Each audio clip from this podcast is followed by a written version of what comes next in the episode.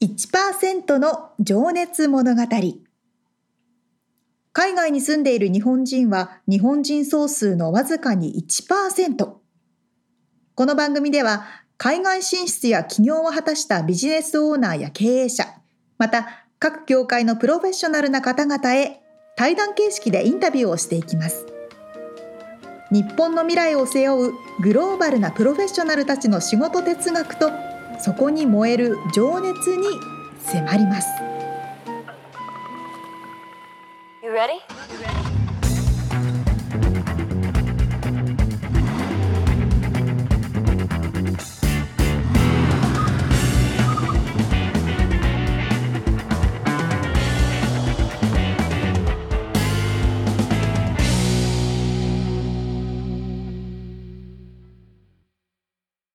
こんにちは。こんにちは。1%の情熱物語238回でございます。皆さんお元気でしょうか？元気でしょうか？えー、えー、日本日本は？日本は寒いぞ。寒いぞ。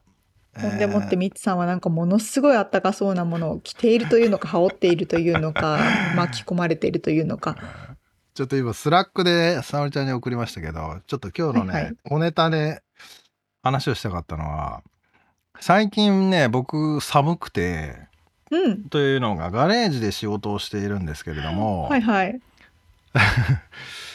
ガレージって一番寒いのね。あの、というかもう、うちがこう、斜めなところに立っているのからわかんないけど、下の一段下がったところに、ガレージに入ると1、2段ぐらい下がるのね、階段で。うんうんうん。そうすると、冷気は下の方に行くじゃない？冷たい空気は。はいはいはいだから、一番寒いところなのね。ほんで、あの、床コンクリートだから余計寒いんだけど、まあ冬は逆に、あ、じゃあ夏は涼しくていいんだけどさ、うんうんうん。冬がクソ寒くて、まあ暖房をつけりゃいいんだけど、やっぱ乾燥するじゃない？確かに。で、乾燥も嫌だし、暖房もそんなあったまんないしってことで、最近僕はですね、この寝袋を着て仕事をしているっていうね。寝袋なんだ。そう、今こう、沙織ちゃんにズーム越しで見せてるんですけど、なんか普通パッとの見うん、ダウンジャケットの、そう、何、腕がないやつ。そう、そうなんです。ベスト？だと思ってたんですけど、実は長い？そうなんですよ。で、今この Slack で送った写真を見てもらうと分かるようにね、着れる寝袋なんですね、これが。すごい。めっちゃあったかい。そう。で、この、だから立って歩けるし、腕出せるから、あの、別にこのままテケテケパソコンもできるし。なるほど。うん、でももう、足の、まあ、かかとぐらいまでず全部寝袋にくるまった状態で 仕事をしてるというね。いうのが最近ありましてなるほどなるほどポンチョポンチョだななんか寝袋ポンチョそっかえー、じゃあ腕のところも今手が出てるところはジッパーで締めることができるわけですね。あ、そうそうそう。だからこれ本当はキャンプに持ってったら普通の寝袋にもなるし、すごい。あの、立って寝袋着たまま立ってゴロゴロできるし、歩けるし、うんうん。っていう高機能、高機能な寝袋ですよ、これが。どうです？実際に使ってみて。こう最高。だから俺暖房つけてないのね、今。えー、66度だから、何度だ？多分18度とか？うんうんうん。多分暖房つけないと寒い状態なんだけど、うん。ほとんど暖房使わなくて、最近は。すごい。寝袋にくるまって、そうすると経済的にもよろしいし、確かに。あの、乾燥もないしね。確かに。そうだから寝袋のポンチョおすすめですよってこれへえ実はこれ去年去年から気になってたんだけどあそうなんだ。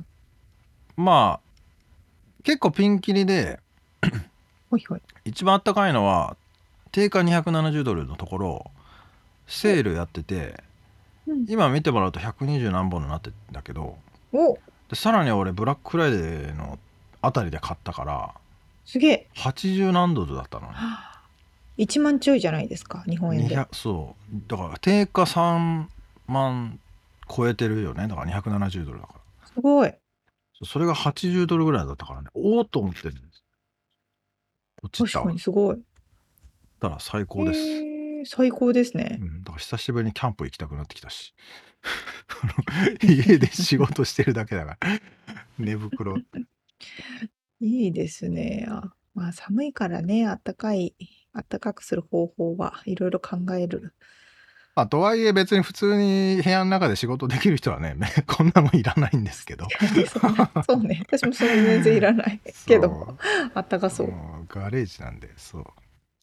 まあでもねなんかあのふ夏でもね日本人のアメリカあるあるでねオフィスがクソ寒いっていうあのおアメリカあるあるある夏の方がね、寒いんですよねそう。そうそういう時もこれ使えるんじゃないかと思いますんでね目立つけどね、夏にね。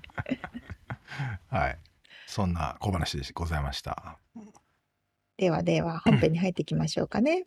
はい毎回一人の方のインタビューを4回に分けてお届けしております。この1%の情熱物語ですが、今回は俳優、フリーアナウンサー、スポーツジャーナリストとしてご活躍をされています、青池夏子さんのインタビューの2回目でございます。はい、えー、青池夏子さん実はウィキペディアにも出てますのでね、えー皆さん気になる方はチェックしたら出てきますけど愛称なっちゃんということでねねなっちゃん夏子さんの、えー先週までがね活動ぶりのお話で、まあ、大谷選手のね取材とかしてるとかっていう話だったんですけど今週が、えーレディオって生い立ちから、えー俳優アメリカで俳優をやろうとした決意とかねその辺の話とか、厳しいアクティングコーチの先生の話みたいなニューヨーク時代のお話を伺っております。では、早速聞いていただきましょう。はい。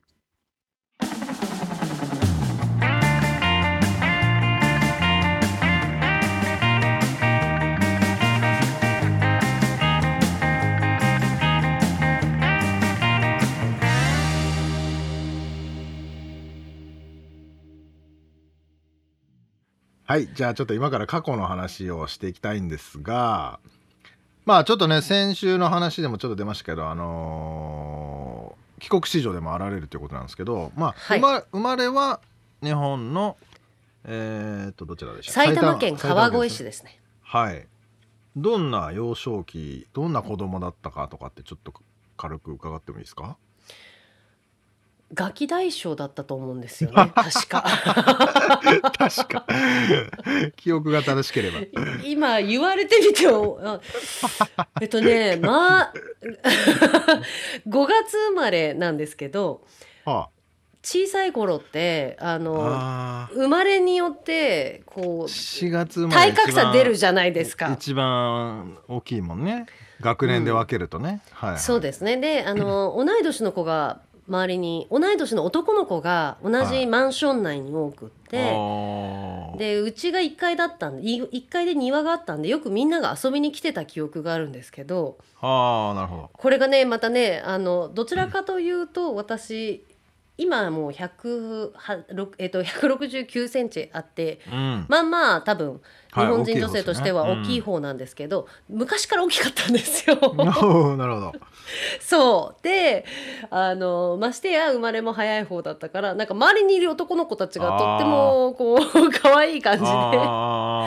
でショートカットで短パン履いてよく走り回っていて目の前の公園なんかを。はい。あのだからガキ大将だったと思いますね。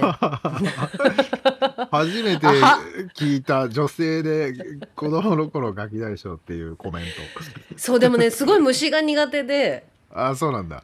うん、だからあのカブトムシの幼虫とか取りにうん。ミツさんは行かれたことありますかね？行きましたよそうでしょ？そうそういうこと多分、うんあのガキ大将とかはするんだと思うんですけどだからや僕は別にガキ大将じゃないけどね。あの男の子のちびっ子たちはね、好きじゃないですかそういうこう虫と昆虫とか、はいはいはいはいそこだけはね女の子っぽくって 行くんだけど絶対触らないみたいな。気持ち悪いと思って。はああそうなんだ。い。えカブトムシ自体もダメなの？幼虫はまもうね虫が嫌いです、ああらそうなんですか、うん、いやーそうあのー川越でもちょっと端っこの田舎の方で、うん。えっと、小学校まで30歩いて30分以上。おおで田んぼのあぜ道をおお通っていくような。まあまあ田舎の方ってことね。まあまあだいぶ田舎の方だったんですけど、だからね周りにザリガニとかカエルとか、うん。こうあとあの蚕とかもありましたね。あのその畑とかを通っていったのでそういうこうにあの、えっと、いわゆる臭いやつです。あなんだっけ？あれなんて言うんでしたっけ？コットンコットンコットン作ってくれる蚕さんね。はい。あれ家作るやつですよねそうが。そうそうそうそう あれとかこう畑のこういうこう必ず通んなきゃいけなくって。確かにな。すごいだから日本の四季を感じながらあの、はいはいはい。学校に通っていたんだなと今なら思うんですけどもうね嫌で嫌でしょうがなくって。虫だらけで？虫がいっぱいだし あのそうですね。カエルがねこうオタマクシかカエルに変わる瞬間っていっぱい飛び跳ねてて、よくあぜ道でね干からびてるんですけど。確かにね。ぺちゃんって潰されちゃってねとかね。そうそうなんですよ。だからなんか それそれがあってからもうカエルと虫が苦手ですね。あでも柿の木はよく登ってあのあー。柿泥棒してましたね まあね昔はねそういうのもありでしたしね、まあ、今も。今今ないのかな？今田舎どうなんだのろう？わかんないけど。いや楽しかったから今思うと、うん。できっとねあのは農家の人たちも分かりながらやらせてくれたとは思うんですよ、い、うん、僕もなんかなんか取って食ってましたよ。桃みたい桃だったっけな？プラム？うん、うん、ザクロとかね。はいはい。花の蜜を吸ったりね。ああついましたね。ありましたありましたちょっとすみません。はよは昔話がちょっと止まらなくなっちゃったんですけど。そういうそういう幼少期でした、はい、ガキ大将でしたね。その時はじゃああのなんだろう夢みたいなのはその時からもう女優になりたいとか俳優になりたいとかいやあったんですか、えーそれはね全然なくてうん、あの聞かれて考えてみたんですけど小さい頃に、えーっと母の友人で、えーっとかかっこいい女性がいたんですよ。たまに遊びに来母の友人かっる。こいい女性。はいはいそう。でちゃこちゃんって言うんですけどははうちの母に「ねえちゃこちゃんって何やってるのかな?」い、うん、ちゃこちゃんみたいになりたいなって言ったらうちの母が「ちゃこちゃんはキャリアウーマンだよ」って言ったんですよ。あ。だから私キャリアウーマンになりたいってなんだかわからないけど。あ。はい言っていた記憶はあります。あ夢はキャリアウーマンだった。えでもそのャリアウーマンだったんです。かっこいいと感じたっていうのはそのどういうポイントなんですか？そのスーツ姿なのかとかその喋りヒールを方なのか履いていたのとああとはねあのシングルだったのでやっぱりこう、身なりが美しかっーたですね。あシャキッと。あのシャキッともしてたしあメイクもしっかりしてるし髪の毛もセッティングしてあるしでこうちょっと疲れた母と比べると。なるほどね。お母さんと同世代だけどそれぐらいちまだそこうう。気合入ってるというか。何せそんな田舎なので、周りも、あの畑のおばちゃんとかばっかりなわけですよ。ね、あの笑顔が素敵なあとっても心優しい方々。お母さん。そう。ー そう。だけどであの都会のねキャリアウーマンが来ると全然違って見えるじゃないですか。なるほどね、うん。うん。じゃあキャリアウーマンに憧れたんだ。そうですね。ん。そんな幼少期からえーっと8歳で渡米ですか？えっと父の仕事の関係でアトランタに2年、はい。シカゴに1年住んでいました。8歳って小学3年ぐ2らい？年生。2年生、覚えてます？その時のことは。ああもうすごい覚えてますよ。おおもうね多分一番ビビッドな記憶じゃないですかね。初めて行った小学校、うん。えービバリーレイクエレメンタリースクール。それがアトランタ。っていううん。アトランタであのクマのモチーフがえなんかあった学校なんですけど、えっ、と母 母の手違いで、うん。えっ、と9月に学校始まるじゃないですか。アメリカはねはい。そうだから父が先に渡米して家とかはい。をこう準備して学校に間に合うように行こうって言って夏休みでえー、と日本の学校を一回辞めて、アメリカに移るんですけど、うん。なんと、あのー、1日違いで学校が2日目だったんですよ私が行った日が。うわ気まずそれ。そうなんですよ。で英語話せないでしょ。でましてやみんなが見てる中紹介されるっていう。この人一日間違えてきたぞ。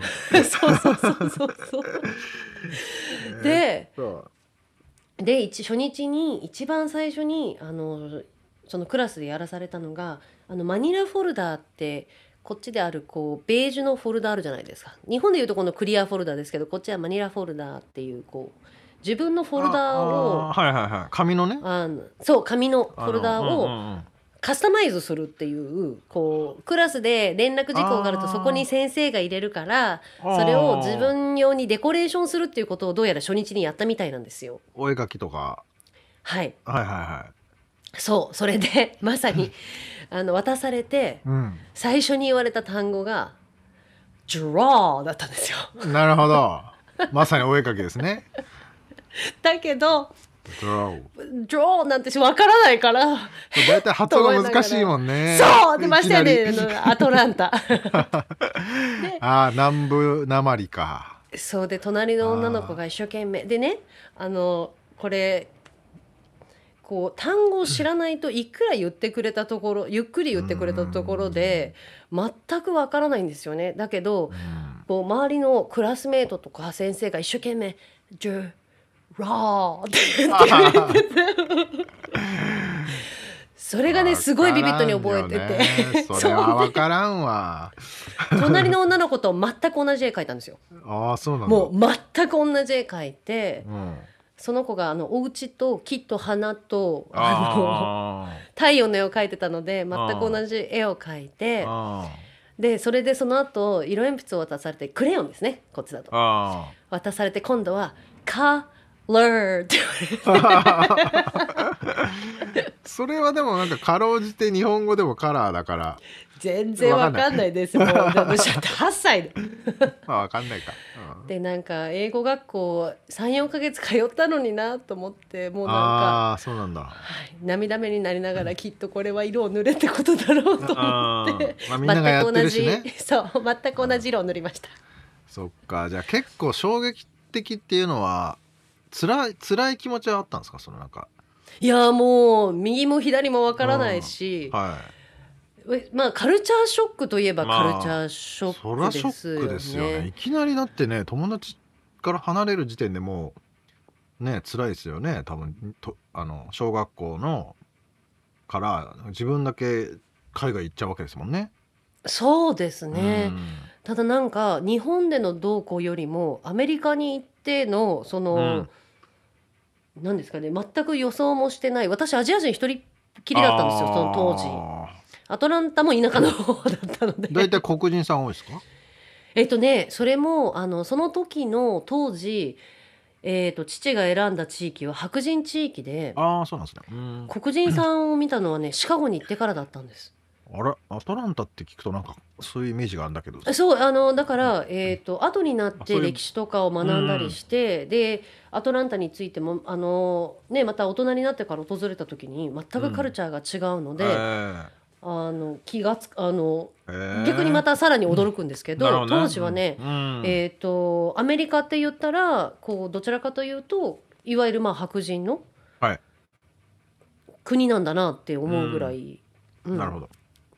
はい。真っ白でしたね当時。うん。だからあの、まあ、すごく親切にしていただきましたね。アジア人一人で日本あの英語ができないとうん。みんながケアしてくれるっていう、うん。あでもそうなんですね。そっか。うん、いい思い出たくさんありますね。あへえ。じゃあだんだんだんだんそこでもう言葉も覚えていって馴染んで。馴染んだかなって3年経った頃にまたあれか。あでも2年経った頃にそうですしうん、シカゴ行って、うそっんか。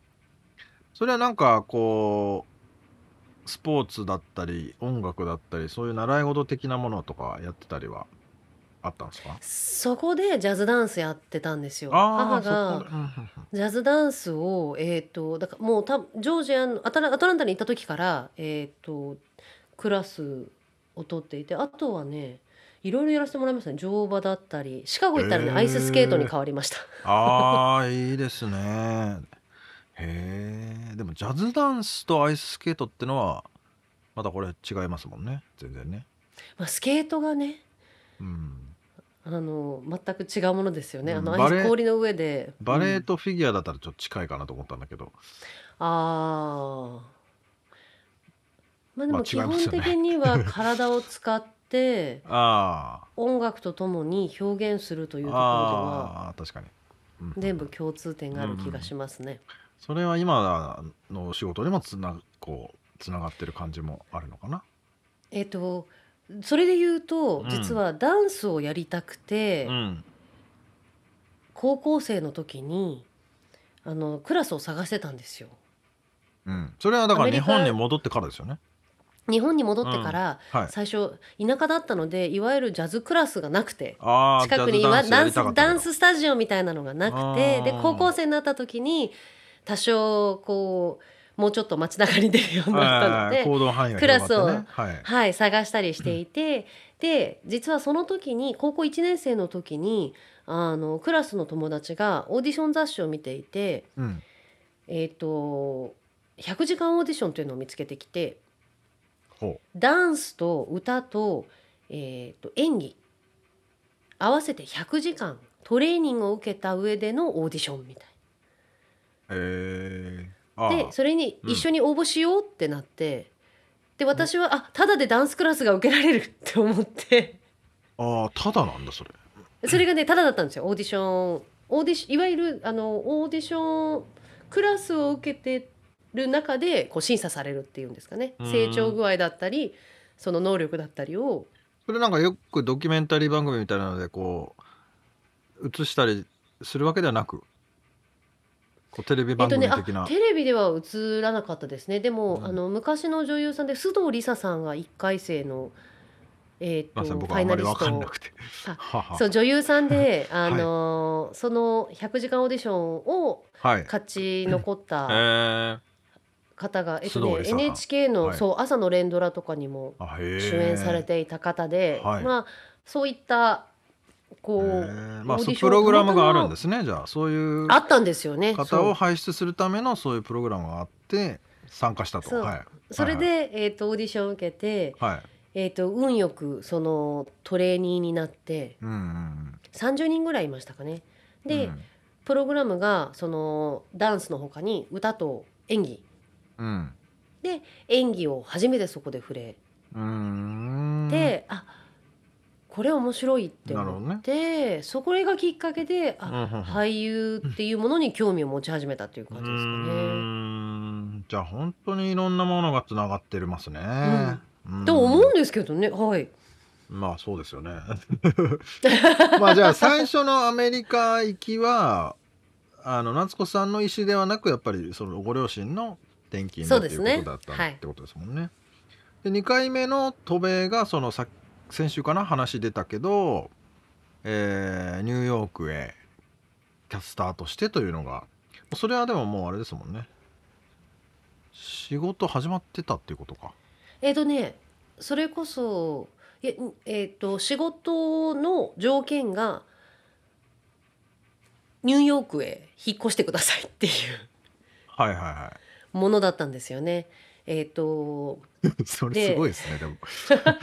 あ多分だあの、最初すごい悩んだんですよ。俳優やりたいと、はい。俳優俳優をしっかり勉強したいと思ってあの局を辞めたのでここでまたキャスターっていう形になったら、うん。こうそれまであのお世話になっている監督さんとかもいらっしゃったので、うん、こうお前は一体何がやりたいんだって言われてしまうんじゃないかなと。ああやめたのにまたそれやんのかってことですか？ああそう思って実はすごい悩んだんですけど、はいはいはいはい。やっぱりこうフリーランスの身ではい。そんな風に海外、うん。えーね、転勤、まあ、あのサポートしてもらっていくで当時はビザのことも何も知らなかったのでビザなんかも、うん。えー、とすぐ出してもらえてで、はい。ね、仕事があるからまあ生活には困らない。それ何ビザなんですか？でね最初は I ビザでしたね。ジャーナリストビザっていうのがありますね。はいはいはい、うん。でじゃあそうですよね。だから行ってくれってことはだから生活費も全部出しますよってことですもんね。まあ給料という形で、うん。そうですね。あの困らない範囲で出していただいてたんですけど、えっとで普通のサラリーマンと近いですなるほどね。うんただベネフィットがないんで、あー どっちがいいか分かりませんはいははははは。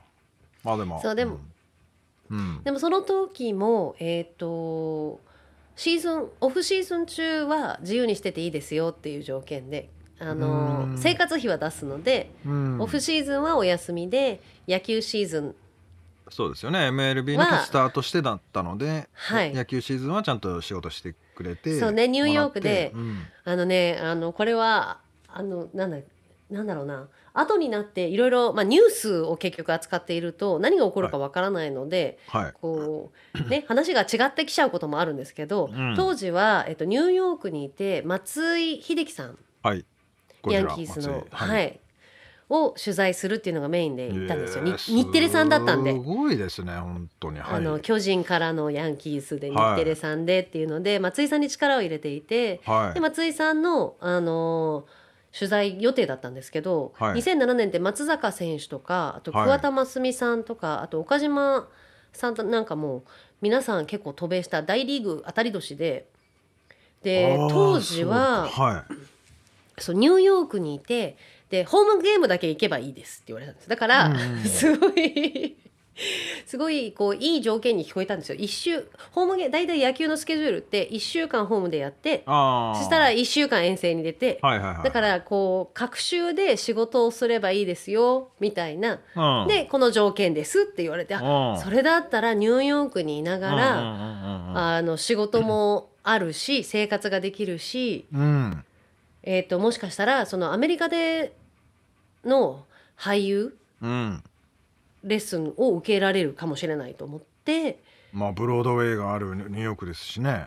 そうですね、で、ちょうどね当時「セックスザ・シティ」にハマってたんですおよ。おはいはいはもうドハマりしていて。これ「セックスザ・シティ」の舞台であるニューヨークに行けちゃうんだいと思って。ああやばいですね、うん。いろんなところで。そうそうそうそう、そうそういろんなところで。うんうん あのーそうですね。あのーこういいいいいいとこ取りしようと思ってうん行ったらあの、うん実はもう大リーグ大ブームで、ほとんどニューヨークにいなかったっていう、話が違うじゃんみたい遠な。征にもついていったってことですか？でね結構ボストンに取材に行きましたね。松坂ブームだったんですよね。あーへそうだからえすごいなでも、まあ、でも本当いろんなとこ行かせてもらいましたね。あの誰がいたかな？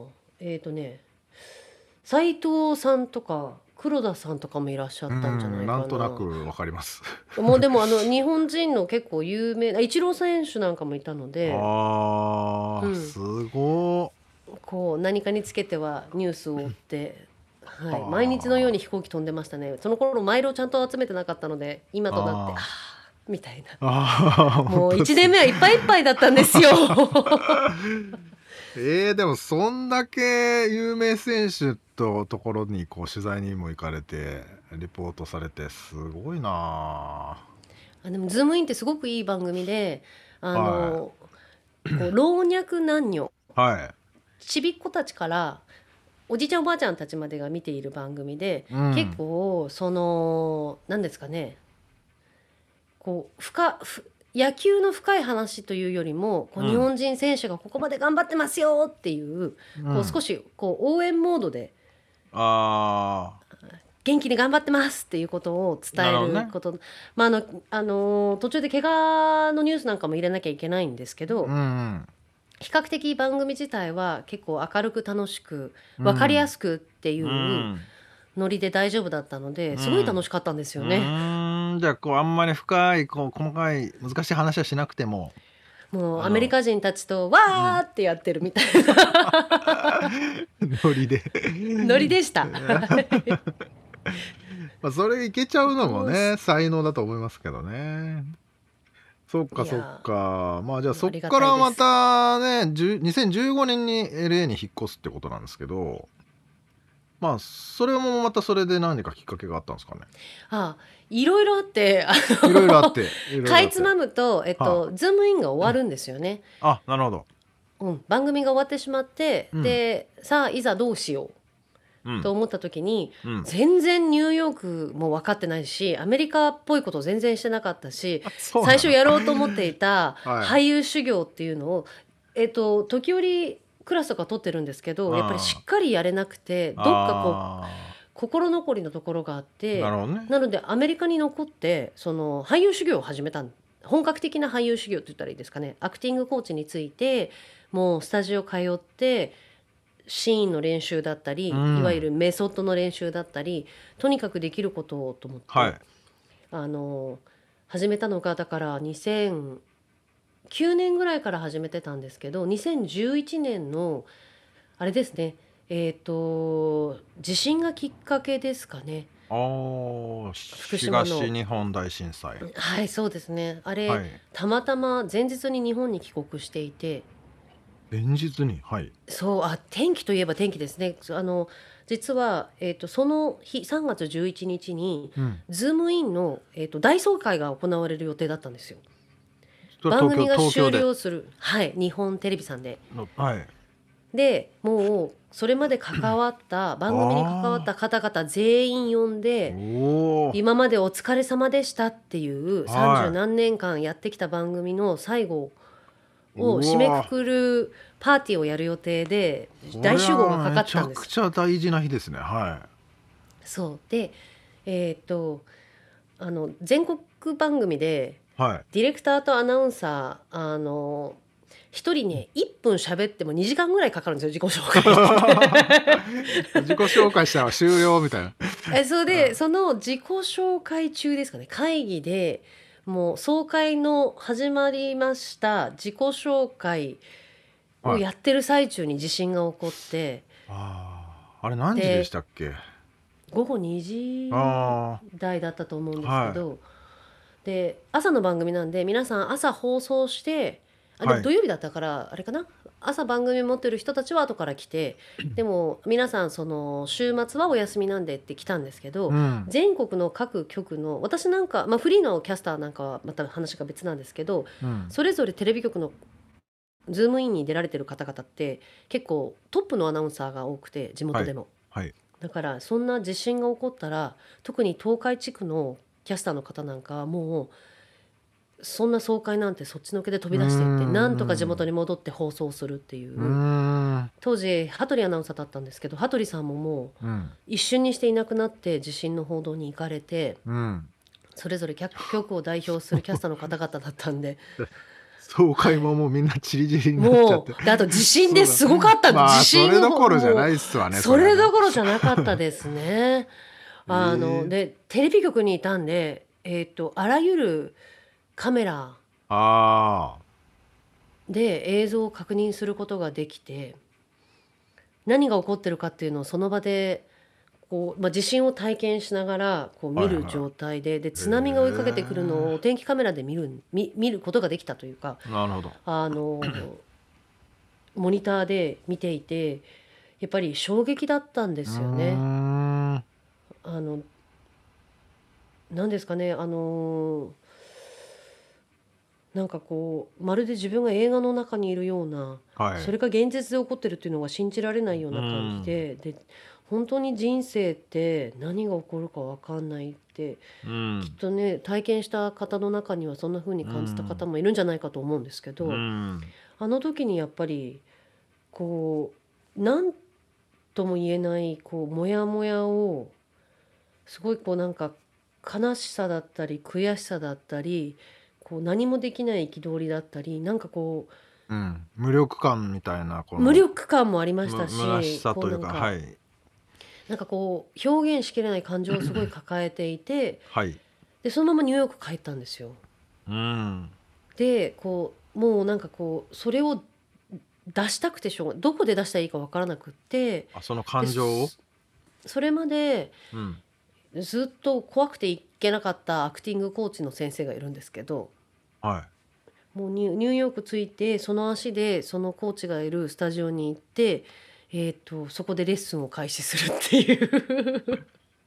笑っちゃいけないですよ。まあなんかでもそれは だから真剣真剣だった。はい、あのー、でもその時にこう、うん、なんですかね体や声やこう感情を使って表現する、で初めてそこにこう自分の言葉では伝えられないんですけどこう感情として伝えることができたのがきっかけで、うん、えっ、ー、とそうですね。あのいろんな出来事が重なってではありますけど本気でその俳優をアメリカでやろう。って思ってそこからまた修行がわって始まってでニューヨークであの俳優業をしていてそれなりにオーディションとかはあるんですけどやっぱりこのまんまアメリカに残ってやるのであれば、うん、エンターテインメントの中心地であるハリウッドロサンゼルスに行かなかったら、ずっと後悔するだろうと思って、ニューヨーク大好きなんですけどもうニューヨークがなかったらそれこそアメリカにも残ってないって思うぐらい、まあね、セックスザ・シティはニューヨークあってこそのドラマですからね。そう。でも面白い街なんですよねあそこね。いやでもその先生のとこに行ったっつうのはその先生だったらこの感情分かってくれるとか受け止めてくれるとかそういうことだったんですか？いやもうあのどういう、うん、アクティングってこうなんですかね人によっても全然捉え方は違うし、うん、アプローチも違うんですけどその、うん、そのアクティングコーチはこう真実に近づきた自分が感じているものに嘘をつかないということ。で結構やっぱりあの仕事柄どちらかというと自分の感情をどうやって表現するというよりもこうあるものを伝えるっていうこう自分にフォーカスしたことってなかったんですよね。なるほど。まあその取材にしても、うん、レポーターとしての仕事としてもそうですもんね。まあ当然あの見て感じる見て感じるものを何とか伝えようとはしてるんですけど、えー、でもそれは決して自分が今例えばじゃあ、悲しいのか楽しいのか辛いのかとかっていうものをにに集中したことがなかったんですよ。で、はい、その感情が入り乱れた時にどうしていいか分かんなかったものを、そのスクールに行って表現した時のなんかこうリリース感って言ったらいいですか、ね、あへえなるほど。それその感じにすごいこうあれですね。あのアクティングを続けている理由の一つが普段実はあんまり自分の感情って表現するの得意じゃなくてへえそうなんだ。そんな風に見えないけど。大体楽しそうにしてますけど。ですよね。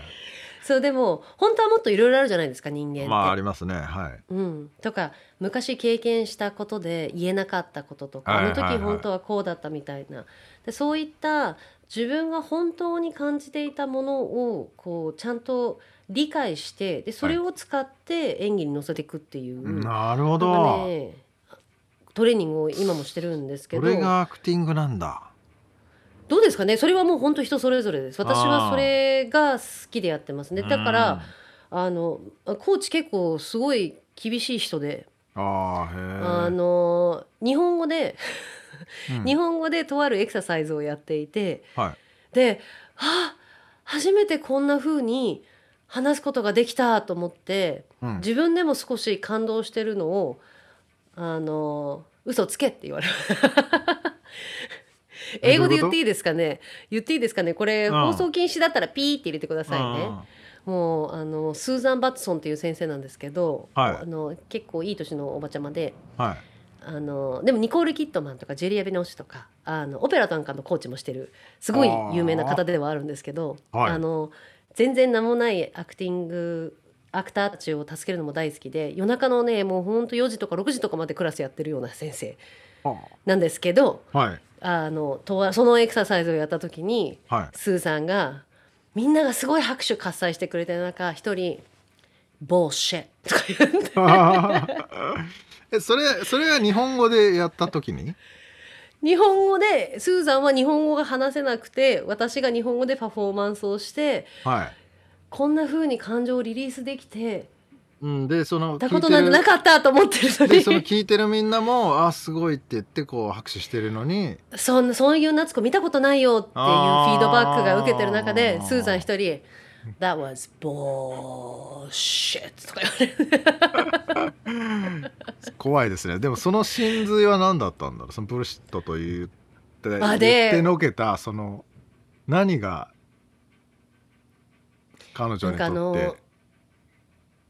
そのそスーザンのところではその一つずつこう段階があって、うん、1段階目2段階目3段階目ってパスしないとずっと同じエクササイズを毎週やらされるんですけど、はい。はい、結局4回5 1か月以上やってたんですよその、はい、フォンエクササイズって言って、うん、えっと、今までこう本当は言いたいんだけど、うん、その人のことが好きだったりこう、まあ、家族だったりとかして言えなかったことをこう自分のそういったしがらみとか恥ずかしさとか取っ払ってステージ上でこう伝えるっていうエクササイズだったんですけど、うん、はい、なんですかねそこはねすごい私日本人だなと思ったんですけどあのルールが一つあってそのフォンエクササイズをする時にこうパワーを上げちゃいけないパワーを上げちゃいけないイコールその例えば「I love you って言ってしまうと、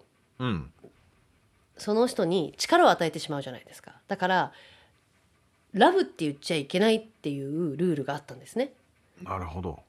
でそのルールをもとにあのだからパワーをその相手の人に自分が言いたいことを全部伝えるまで絶対にこう自分のこうなんつうんだなんつったらいいんだろう。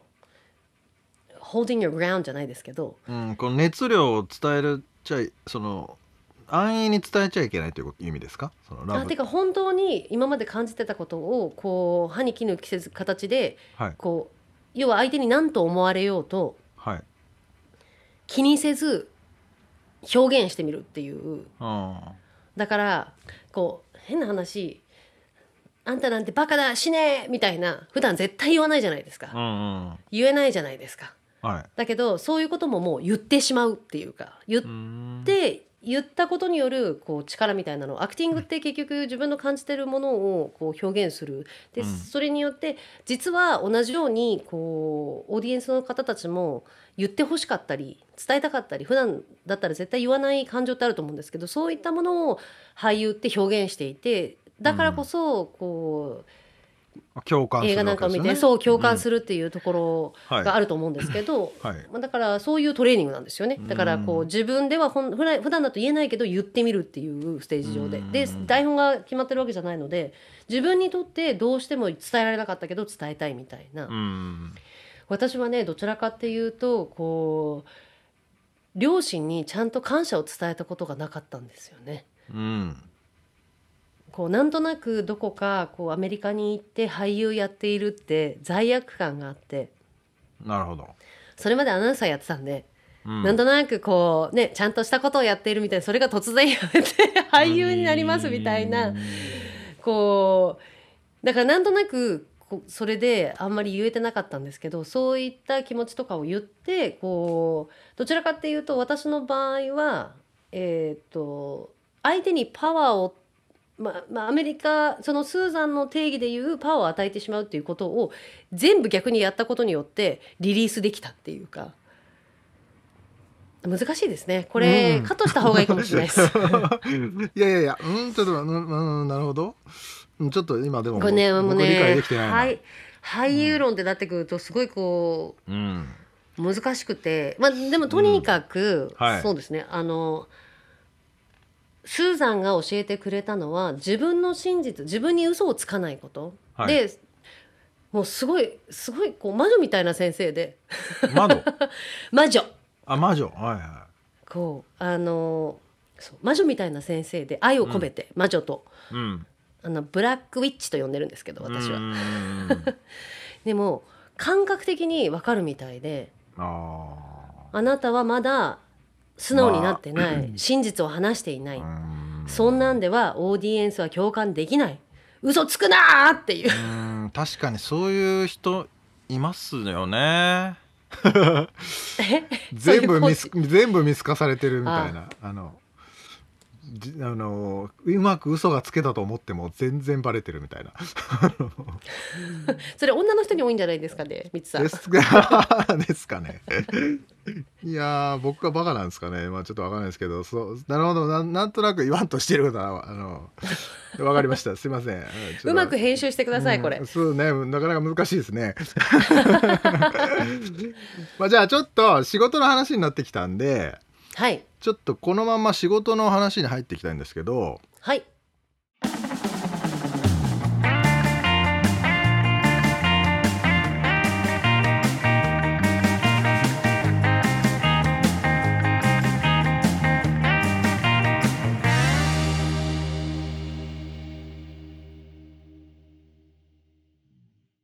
いや盛りだくさんすぎて 小さい頃はガキ大将っていう話から始まりましたけど。ね、私も埼玉県川越市出身です。マジで？というか出生です。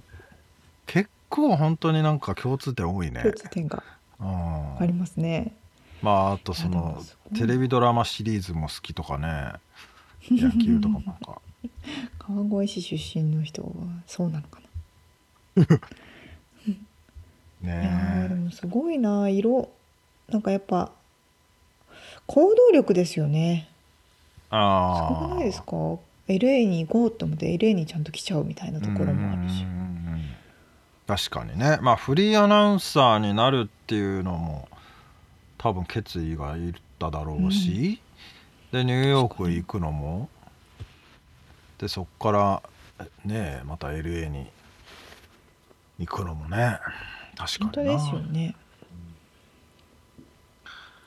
なんかこの俳優のねちょっと最後の方の話がうまくまとまるまとめられなくてちょっとあれだったんですけど俳優業って難しそうだなって思った。うん。うんうん、そのまあただよくすごいああそういうことかと思ったのは、うん、こう人々が言えな言いたくても言えないようなことだったり、うん、こうモヤモヤしていて言葉にできなかったようなことを思いっきり出してこう表現してくれる時というか、うん、そういう時にああそうそうそうってこう共感できるっていうか、うんうんうん、いうのがアクアクティングってことなのかなっていうのはなんとなく。分かった気がした。なるほどね。深いな。ね。でもそれをこうやりたいって思うことも俺なんかいまいち俺はそういう感情がなないんで今まで持ったことはなくて。俳優。でも俳優を目指す人ってめちゃくちゃいっぱいいるじゃないまあここはハリウッドだからかもしれないけどさ、うんうんうん、まあまあきつい生活しながらもさそう。あの俳優を目指しているっていう人はねまあ結構周りにいるよね。多分沙織ちゃんの周りとかにもいると思うけどさ。うん。どういうまあやっぱりそこに感動を与えるという感動をもらったということか。小さい頃に、うん、うんうんうん。うん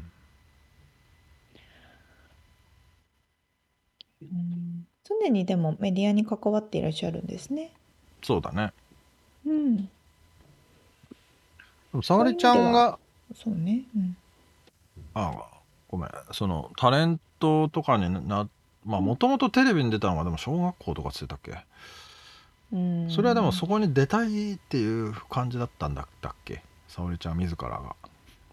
もうあれです小学生はケーキ屋さんになりたいか、えー、っとお花屋さんになりたいかスピードみたいになりたいか私はスピードみたいになりたいみたいなとこですか？ら ねちょっとね違うけど感じか。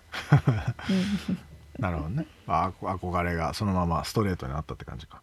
うんうん、うん、でもやっぱすごいんですよね。すごいもともと野球が好きだったわけとかでもないけれどもそうやってメジャーのお仕事について、うん、ある意味違う視点でその野球のお仕事をされつつそうだね全く別の俳優というお仕事をされたり、うん、こまさにでも小さい頃ね思われていてキャリアウーマンになりたいってそのまま実現されてるじゃないですかって感じですよね。ああまあそういう意味かそういう意味でそ捉えるとそうだもんね。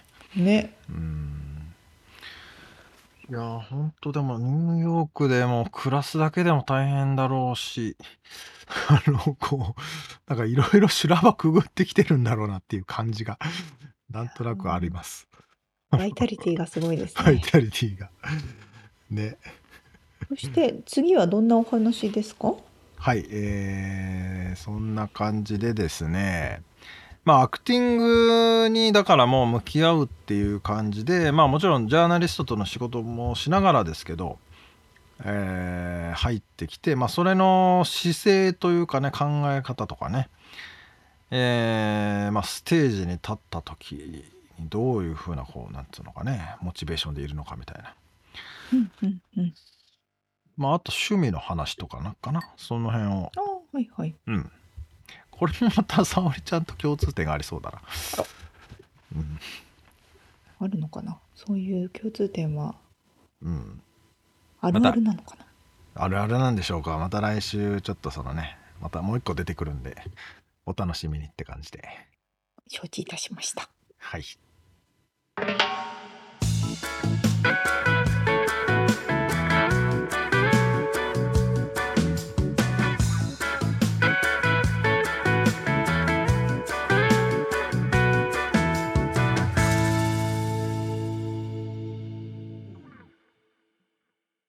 リアルアメリカ情報よこのコーナーでは最新のビジネス生活情報をアメリカ・ロサンゼルスよりお届けしてまいります。はい。こちら毎年恒例なんですけれども、おえー、年が終わりますとですね、Google が今年調べられた検索ワードランキング、まあ、Google トレンドというものを発表いたしますと。うん、なるほど。ほんでもって2022年はどんなものが調べられてたのかなということでお話をしていきたいと思います。はい。まあ、みつさんが思い当たることで2022年どんな言葉がランキングしてそうかなと思います？えー、っと、それは英語で？日本語で？えっとね、今ここに出してるのは世界的なグローバルっていう指標とアメリカっていうのと日本っていうこの3つのものを手元に出してます。まあなんでしょうね。プーチンゼレンスキーはいはいはいはい。そうね。まさにまさにまさにおっしゃる通りででございましてですね、ええ。ー、グローバルの中のニュースというカテゴリーの中はもちろん1位、うん、ウクライナ。はいはいそして、まあ、それ世界のやつね。アメリカのところでも、ニュースのところで3位にウクライナがランキングしているんですけれども、これ日本で見ていくと日本も急上昇ランキングの5位にウクライナが入っておりますと。なるほど。ほんで、特にアメリカで注目したいのは、えー、How to help どうやって助けられるか How to help っていうねカテゴリーがあるんですけど、うん、How to help のところには How to help ウクライナ How to help ウクライナ難民 How to help ウクライナの軍隊とかっていうのがアメリカのランキングでどんどんバーッと上位にランキングしております。みつさんの言った通りですね。まあそうですよね。その他何がありましたか？その他今思いついたのはメッシかな。ああ、はいはいはいはい。うん、ワールドカップね。はい。グローバルサーチ第2位。インディア VS イングランド。え？え？なんでそれが第2位なの？みたいな。どういうことそれ？そう。っていうのが入ってきてましてもちろんねスポーツとかになってくると、うん、ワールドカップの内容とかは入ってくるんですけど、ね、あじゃあスポーツカテゴリーじゃなかったらメッシとか出てこないの？ワールドカップとか。例えばアメリカ、うん、あとそうグローバルサーチのナンバー5には入ってなくてそのグローバルサーチのナンバー5の中の第2位がイングランド VS インディア。あとなんやろなんか思い出せないな、2022年だよね。あとね、うんグローバルで行くと、クイーン・エリザベス。ああ、はいはいはい。エリザベス女王が亡くなりましたね。あ、何月だっけ？まあ夏頃か。いつだったかね。うん。そう、あの、エリザベス女王がイギリスのですね、はい。亡くなったっていうことが世界のランキングでも4位に入ってきていて、もちろんアメリカでも、はい、上位に入まあだってるからそれをし、みんなが調べたということだよね。そうそう、それを調べたってことですね。うん。日本にも入っうん日本には入ってないかな。こうパッと見の5位ぐらいまでのやつには入ってないけども。なるほど。ちなみにそういう意味でいくと、日本のこの急上昇ランキングっていうのがあるんですけど、うん。それの1位に来てる人物誰だと思います？らしい。ちょ、ちょっと古いか、ちょっと。わかんねえな、今。安倍晋三。安倍晋三か、まあ、急上昇っつっても、まあ、それも夏頃か。うん。あれ。ねえ確かに確かに。そうだそうだ。だって重なってたもんね、そのクイーン・エリザベスそうそうの、そう、そのぐらいのね、ねあれに行けるかどうかみたいな。時期でしたまあ。そりゃそうだよな。でも、調べる、まあ、調べるのか。まあ、安倍晋三って調べるのか、普通は。ううん、ね。し調べるところには入ってきて、で、まあ、日本の方でちょっと行きますと、そうんの急上昇ランキング、1位安倍晋三、2位上島竜兵、あ3位 au 通信障害、4位スプラトゥーン3、これは多分ゲームかな？で、あー5位ウクライナ。ーなるほど。ゲームすげえな。ゲームすごいねこ。こに入ってくるすげえな。あと日本の方で行くと、〇〇とは、1位統一教会とは、あ国葬とは、えっと、これは日本語では何だろう。あの、モンキーポックスとは、プロパガンダとは NATO とはなんかそういう感じが入ってきてますね。あ。なるほど。でアメリカうんア。メリカのサーチうん。ちょっとこれ1位飛ばしますね。2位エレクションリゾルト、うんあの選挙の結果ですね。うん。で3位はベティ・ホワイト女優さんですね99歳で亡くなりました。うん4位がクイーン・エリザベス5位がボブ・サゲットこの方も俳優さんで急に亡くなった方ですねで6位がウクライナで7位8位がメガミリオンとパワーボールナンバーズ、ああ。えー宝くじのナンバーかな。史上最高だったっけ？いくらか忘れちゃったけど。何ビリオンとかですね、うん。っていうような結果でしてこれ世界のグローバルサーチが先ほど言った2位がイングランド VS インディア3位がウクライナ4位がクイーンエリザベスで5位がインディアン VS サウジアラビア SA ってどこだろう？ED ENDVSSA って書いてあるのでかな。さあ SA どこだ？まあまあまああの多分サッカーですねうん。さあそして日本のその急上昇ランキング1位は安倍晋三だったんですけどうん。アメリカと世界グローバルのうんサーチの1位が同じだったんですね。あ、その安倍晋三ではなく、アメリカとグローバルが一緒だっったってことね。はいはいはい。そうアメリカと日本一緒だったんですけどもアメリカと日本一緒だった。あ間違えたアメリカと世界アメリカと世界のサーチランキングあ1位が一緒だったんですがはい。これ質問しても絶対に当たらないと思うしうん。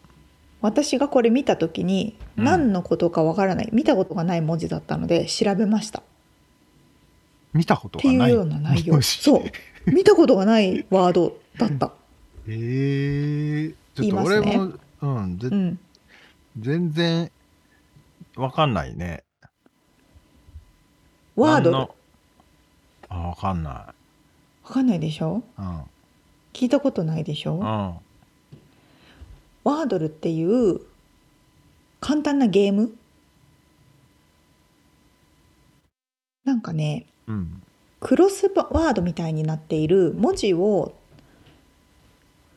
単語を入れていく簡単なゲームなんですけど。あよく新聞昔の新聞とかにあるやつ？そうそうそうそう。多分そんなようなやつでえっ、ー、と単語当てゲームみたいな感じで、6回のチャンスの間にお題となっている5文字の単語アルファベットを当てるっていうものなんですよ。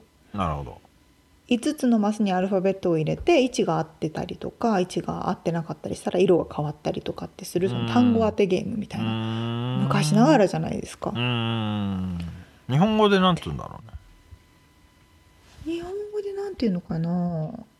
なんなんなんプレみたいなやつ？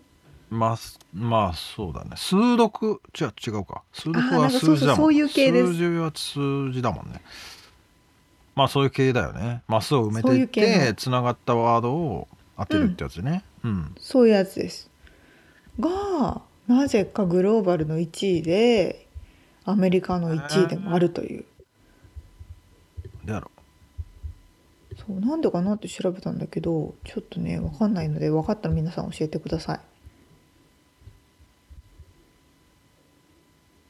というようなことでございましたと。コメントのしようがないっつうか難しいね。そうそうそうこれでもなんかね、俺なんか脱スマホとかそういうイメージなんかなと思ったけど、スマホでやるんだよね、きっと。あ、そう、スマホでやる。スマホでやれるゲーム。うん、ウェブでやるゲーム。デジタルデトックス的なことでもないし、何なんだろうね。頭の体操、脳トレみたいなもんか。そうですね、基本的にはね。まあ、ちなみにですね、この2022年のやつを見ていてああもう近年で近年の間で大きく変わったなっていうのはやっぱりコロナ系のランキングがほぼ入ってないところ、うん、あ確かにね。これ確か毎年そう言われてみれば去年とかその前は確実に COVID-19 とか入ってたもんね、うん、そうなんですよ、うん、それがもうね世界でも日本でもアメリカでもほぼほぼ入ってきてなくて、唯一アメリカのニアミーっていうカテゴリーで例えば、えーと、なんとかセンターニアミーってあると自分の近くにあるそのセンターを探す探せるみたいな、はいはいはい、ニアミーっていうカテゴリーがあるんですけどアットホームコービットテストニアミーっていうのが唯一アメリカの2位に入ってきていてその上を行く1位はあ確かに今年を表してるなって思うんですけど、うん、何だと思いますか？何々にやみ。うん。うん。なんやろ。今年を表している。高くなああガスステーションだ。チーチーペストガスステーションにやみだ。ガスプライス。ガスプライスにやみ。っていうのが1位になってきてます、確かにな。まあガソリンも戻ってきたけどね。そう一回ね倍ぐらいまで上がりましたけどでもその半分ぐらいまでまた戻ってきましたが。というようなランキングでございました。なるほど。うん。そうね。なのでまあまあコロナは特にアメリカに関してはマスクする人もほとんどい、ね、少なくなったし、うん、パンデミック終わりっていうふうに言えるような感じはしましたけどね。そうですね。まあ、旅行もね、しやすくなってきたし。そうなんでございます。うん。ということで、えー、今回は Google トレンド2022年の検索ランキングについてお伝えしました。リアルアメリカ情報でした。おい。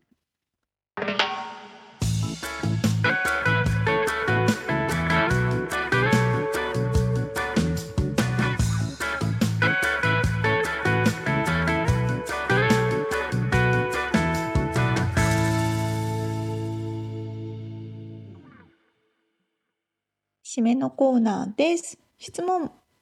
はい、質問。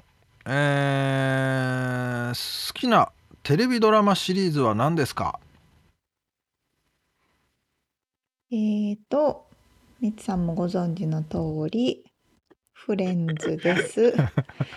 あとは、えー、ハワイを舞台にして撮影が行われた「ロスト」という長編のシリーズが昔ございましてアメリカのですけれども、うん、えー、飛行機に乗っってあ飛行機が島に不時着したけれどもその島から全く出ることができないという謎の島とう。いう、ん。無人島では無人島だったっけ？無人島だったはずなんだけどみたいなね。あとかね。あなるほどね。ででもみつさん答えは？あります？テテレビ見答えがない。テレビ見ない。テレビ見てた頃のことを思い出して言うならば東京ラブストーリー。これでもさあれじゃない？今とあのそれぐらいの年代って結構またちょっとあれだよね。90s ブームみたいな。そんなこともないか。無理やりだな、今。いや、でもそのポップ、シティポップ？その音楽とかもさ、なんだっけ、山下達郎じゃなくて、山下達郎か。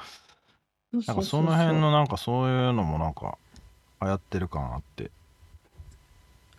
やか、アメリカで流行ってますよね日本のうん、7080s そうだよね。その辺のドラマは、また見たいなと思うな。昔のいいですよね確かにねうん。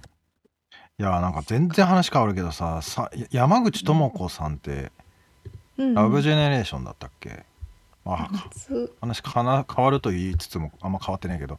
あの山口智子さんがなんか世界中を旅してうん。あのいろんな民族の音楽をうん。こう伝えるっていうプロジェクトをなんかやってるようで「Listen」っていうプロジェクトそれを葉加瀬太郎のポッドキャスト番組で聞いてちょっと あチェックしなきゃと思ってたんだけどちょっと話があっちゃこっちゃ。いそういうことか。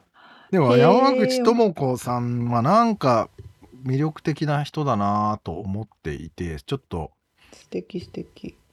なんかでもええらいああのは女優じゃない活動をしてて、うんうん、うん、面白いなと思ってね聞いてたんだけど、ですね。うん。まあ確かに。なんなんか話がまとまらず。まあ沙織ちゃんの答えは予想通りだったんですけど。その通りでございます。最近ま 今日もまた見てましたけどフレ。ンマジで？そんな何回も見れるの？でも今スペイン語で見てるんです。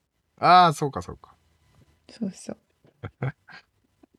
まあ。言語の覚えるのには同じものを見ひたすら見続けるっていうのはいいです。そうですね。そういう意味では俺はゴッドファーザーを何回も見てたのでまたちょっと見たいけどなちょっと。いいじゃないですか。もうあれがないんだ。見れるあれ何で見れるんだろ今いろいろありますよネットフリックスとかにあるのか多分どこにでもあるんじゃなないかな。ネットフリックスかアマゾンプライムだったら見れるな。うん、うんなんかブレイキングバットっていうのを見てるな最近でも。トラテレビドラマシリーズ。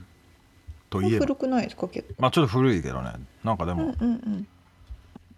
最悪なことが起こり続けても 面白いっていう。見た？見てた？見てないですブレイキングバットありますよまあうん。